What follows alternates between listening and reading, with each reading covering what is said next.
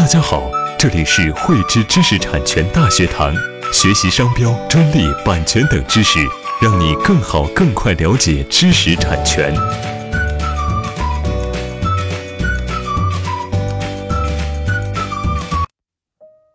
汇知识力量，添智慧财富。大家好，今天与大家来分享哪些行为会构成商标侵权。在商标法第五十七条对商标侵权行为有进行明确。第一呢，是未经商标注册人的许可，在同一种商品上使用注册商标相同的商标的行为。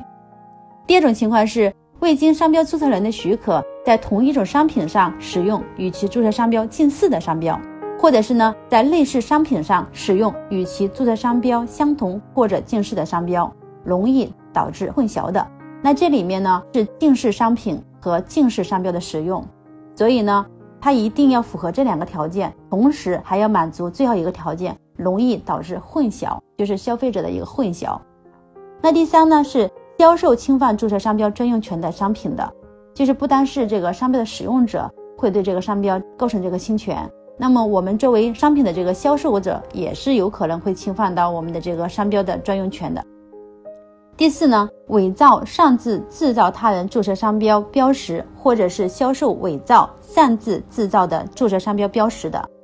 标识的这个生产厂家呀、制造商啊，我们在进行被委托的时候，要记得要让对方有这个商标的授权书或者商标证书，来证明他对这个商标是有合理使用，或者是有这个合规使用的权利。第五呢是未经商标注册人同意更换其注册商标，并将该更换商标的商品又投入市场的。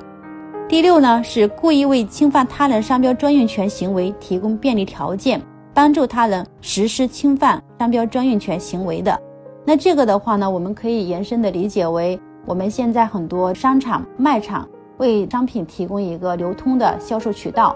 同时呢，包括我们线上的网店。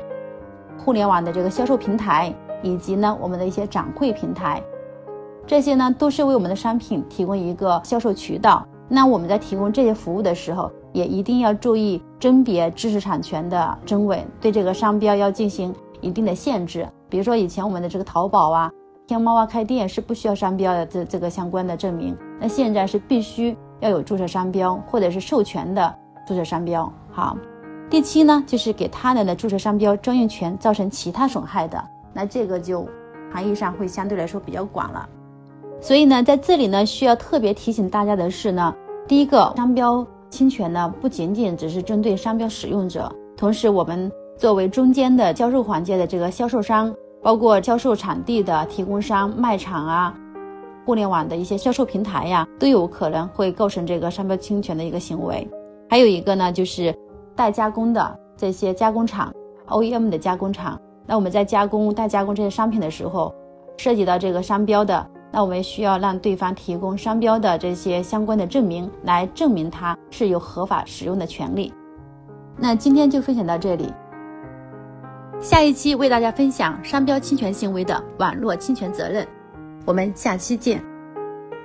喜欢慧知课程内容的朋友，欢迎转发分享或在节目下方留言，还可以与我们老师进行互动哦。我们将每周定期更新课程，更多知识请关注慧知知识产权微信公众号。我们下期再见。